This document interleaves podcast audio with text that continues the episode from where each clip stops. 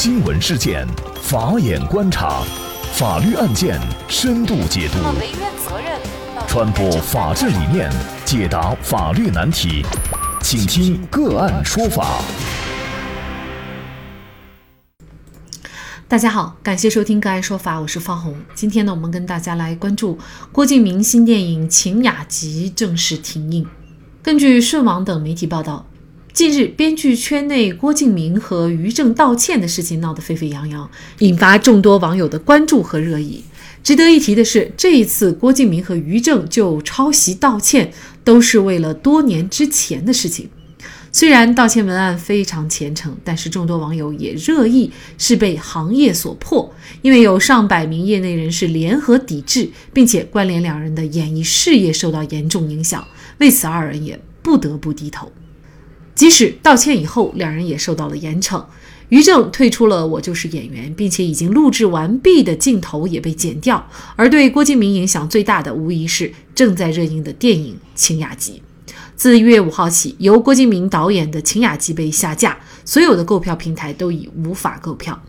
和郭敬明素有嫌隙的汪海林曾经透露，《晴雅集》投资了三到四亿，需要十亿以上才能回本。现在看来，《晴雅集》下架。郭敬明赔的还是剧本，以亿为单位。二零二零年十二月三十一号，郭敬明在个人微博上就多年前抄袭一事向受害者庄宇女士公开道歉，原因是二零零六年法院判决郭敬明的小说《梦里花落知多少》抄袭庄宇女士的小说《圈里圈外》。二零零六年五月二十二号，持续了两年多的郭敬明抄袭事件画上了句号。北京市高级人民法院作出终审判决，维持北京市第一中级人民法院的一审判决，认定郭敬明所著的《梦里花落知多少》对庄宇的《圈里圈外》整体上构成抄袭，判决郭敬明和春风文艺出版社赔偿庄宇经济损失二十万元。春风文艺出版社和北京图书大厦停止《梦里花落知多少》的出版销售行为。于正从出道以来制作出来的很多作品都很火，如《美人心计》《陆贞传奇》《云巅之上》《延禧攻略》《楚留香传奇》。二零一四年四月十五号，琼瑶指出于正宫锁连城，大量抄袭《梅花烙》剧情，并列举出多处证据。二零一四年十二月二十五号，北京市第三中级人民法院宣判，法院认定于正创作的《宫锁连城》构成侵权，被判。公开道歉，判令四家公司停止复制、发行、传播该剧。于正赔偿共计人民币五百万元。二零二零年十二月三十一号，于正在微博发布道歉函，向琼瑶道歉。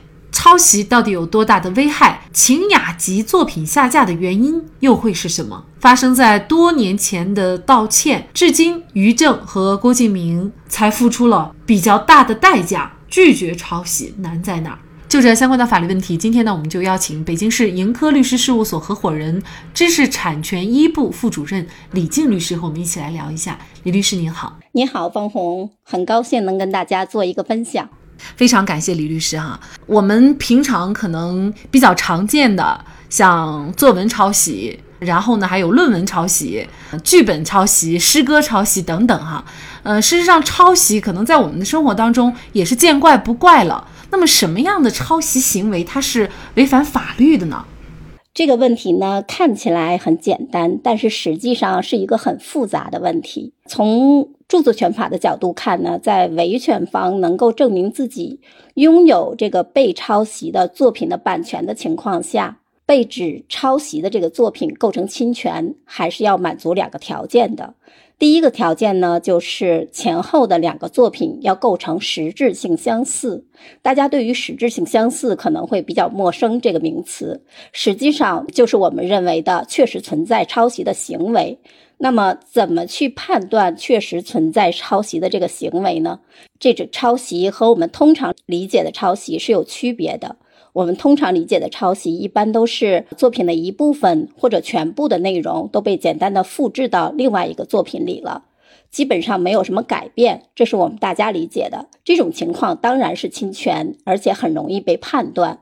但是著作权法意义上的抄袭呢，不仅仅指这样的简单的复制和抄袭的行为，还包括方法更隐蔽的抄袭。我们就拿庄宇和郭敬明的案子为例，郭敬明呢，并没有把庄羽的小说的内容全部的照搬过来，而是抄袭了庄羽小说的主要的人物关系的设置，抄袭了十二个具有独创性的故事情节。还有五十七处的一般的情节，这种侵权的语句，所以呢，法院最终判定两个作品构成了实质性相似，是抄袭。除了这些以外，郭敬明作品的其他的内容是不涉及侵权的。认定侵权的第二个条件呢，就是侵权人要接触过被侵权的这个作品。如果被侵权的作品已经公开发表了，大家都能通过公开的渠道看到，就视为侵权方接触了被侵权的作品。庄羽的小说就属于这种已经公开发表的情况。如果被侵权的作品没有公开发表的话，那么就需要被侵权一方举证证明侵权方接触了作品。也就是说，前后的两个作品存在实质性相似，和侵权方接触过作品。是认定抄袭侵权的必备的条件和原则。我不知道我这么说大家是不是清楚了？那么对于我来说呢，相对来说哈，就是大概了解了。当然了，我相信这个一定是具体的案件都有不同，这要详细的来分析啊。就比如说这个剧本吧，你人物设置可能呢比较相似，那性格呢也相似，但是情节不一样，这个又算不算抄袭？可能确实要具体个案具体分析，是吧？没错，如果很多人看了一个作品，一下子就联想到了另外一个作品，就像琼瑶和于正的那个案子一样，我们看到了宫锁连城，一下子就想到了梅花烙的话，那这种存在侵权的可能性就很大了。其实群众的眼睛是雪亮的，世界上是有一些偶然的，但是不可能有那么多的巧合啊。没错，那么抄袭呢？其实好像跟我们普通人都很远啊，也没有什么具体的关系。郭敬明，即便呢这个案子是发生在十五年前的侵权案，其实对他没有什么影响的，也不影响粉丝对他的追捧。那么您觉得这个抄袭剽窃的危害到底是什么呢？确实如您所说，可能从普通大众的层面来看，很多人都认为自己只是吃瓜群众，和自己没有关系。这个抄袭剽窃不会造成什么损害，只要大家喜欢就好了。但是我不这么认为。事实上，我们每个人都可能会成为一个作者。我们可能不会去写小说、写剧本，但是我们每天都在拍照片。拍视频，我们的小孩子们在写作文之后长大了，上了大学要写论文，搞科研也要写论文。我们工作的时候，可能经常会写各种文案，设计各种图纸。这些作品只要是具有独创性的，能够成为著作权法意义上的作品的话，都是应该受到保护和尊重的。所以，我觉得形成一个尊重知识产权的社会氛围。和每个人都是息息相关的。相反的话，如果整个社会都不尊重原创、不尊重知识产权，形成一个不好的社会风气的话，我们每个人都可能像庄羽或者琼瑶一样，成为被侵权的那个人。这样的话，大大的影响所有的原创作者的积极性，不利于知识产权的保护。所以呢，我个人觉得应该尊重知识产权。在不侵犯别人的权利的同时，也要积极的维护自己的权利。这样的话，整个社会才能形成一个良好的风气。最终受益的呢，是我们每一个人。您说是不是？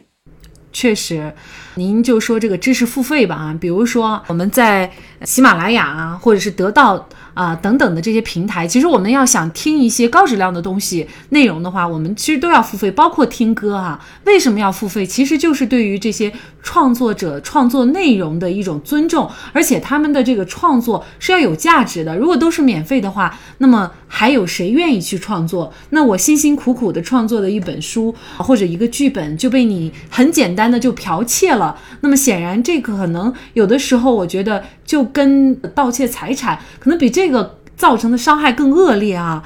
那么从这个角度理解呢，我们也就理解了为什么庄羽包括琼瑶他们要去维权，要给自己讨一个说法。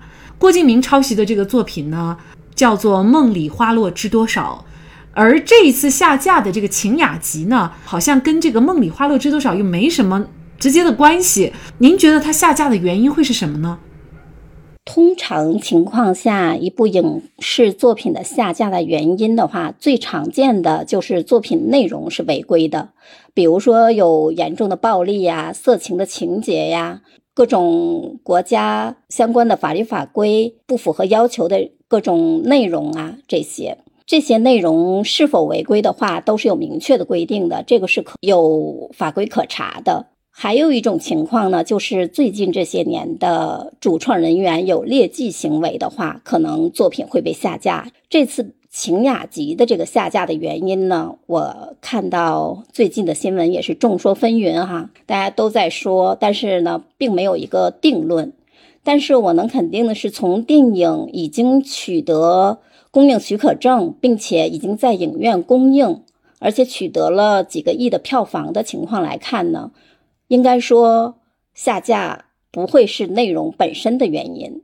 至于是不是因为这一次，一百多名编剧联合署名发公开信抵制郭敬明和于正的话，导致这次的抄袭的事件社会舆论发酵了，产生了严重的恶劣的影响，才导致晴雅集下架。目前官方并没有一个确定的一个定论，但是我个人认为，嗯，是有一定影响的。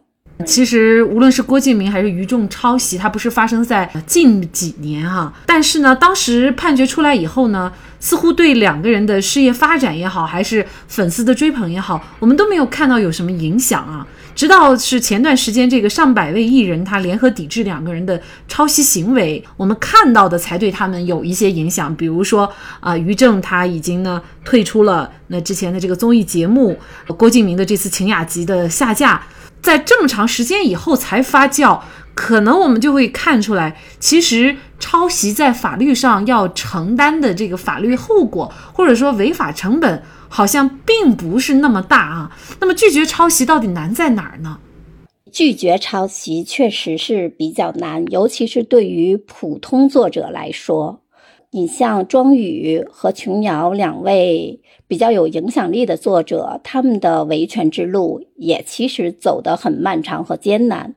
但是对于我们普通作者来说，可能就是更加难上加难了。主要难在，我觉得有以下这么几点：第一个呢，就是认定抄袭难，被侵权的这一方要证明侵权的这个作品和他自己的被侵权的作品存在我刚才说的实质性相似的话。需要做大量的专业的两个作品的对比的工作。在琼瑶和于正的那个案件里，编剧汪海林就任了专家的辅助人，对两个作品的内容进行了比对，给法官提出了专家意见，供法官作为认定案件是否存在抄袭行为的参考依据。这种比对的话是非常专业的，工作量也是巨大的。所以说。对于普通作者来说，他们可能不知道怎么样去比对，也很难做出这么专业的意见来，而且要做这么大量的工作，所以认定抄袭是比较难的。包括刚才我所说的，如果说作品并没有公开发表的话，证明接触过这个作品也是不那么容易的。第二点呢，就是维权的时间成本和经济成本都挺高。我们诉讼案件的办理呢，一般从一审、二审到执行，需要付出很长的时间成本，而且会产生诉讼费、保全费、律师费等等经济成本。对于如果说靠作品的销售和其他的渠道收入并不是很高的话，可能首先要付出这些维权的成本，对他们来讲就是有难度的。第三点呢，就是。侵权即使被认定了，赔偿的数额可能也并不高，比较少。应该说，现行的著作权法规定的最高的赔偿额上限是五十万。像琼瑶这样的案子，能突破这个赔偿标准，判了五百万的这样的案件是绝无仅有的，导致作者呢维权的积极性并不高，因为赔偿数额比较少嘛。但是呢，目前著作权法已经修改了。新的修改之后的著作权法即将在二零二一年的六月一号就生效。新的著作权法呢，提高了侵权的法定赔偿数额的上限，最高额达到了五百万。我相信接下来会有更多的作者来维权，应该也会赔偿额比之前要高一些。嗯，确实。就像这个郭敬明在致歉信当中所提到的啊，致歉信呢是在二零二零年最后一天写的。他说，在这个对生命有重新认知的特殊年末，想做一个迟到太久的道歉。这个道歉是本应在十五年前就应该做出这个道歉。现在他明白了，如果呢？他一直逃避自己的过去，不肯承认和面对自己年少时候犯下的错误，那么他将永远不可能成为一个大写的人。我觉得整个道歉信呢，呃，非常有诚意的啊。虽然呢，在经济上，嗯，有预测呢，他可能是亏了五亿，但是我觉得在做人上，他的这样的一个致歉，应该说是一个飞跃，或者说是一个成功啊，就看大家怎么看了。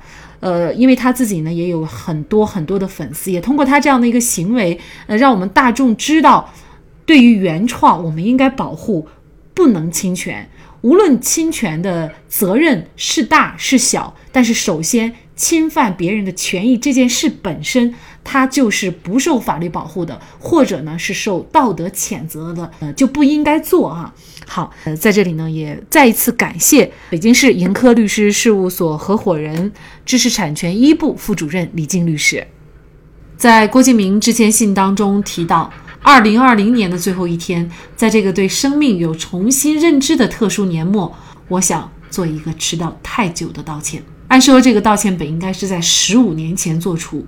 信中还提到，如果我一直逃避自己的过去，不肯承认和面对自己年少时候犯下的错误，我永远都不可能成为一个大写的人。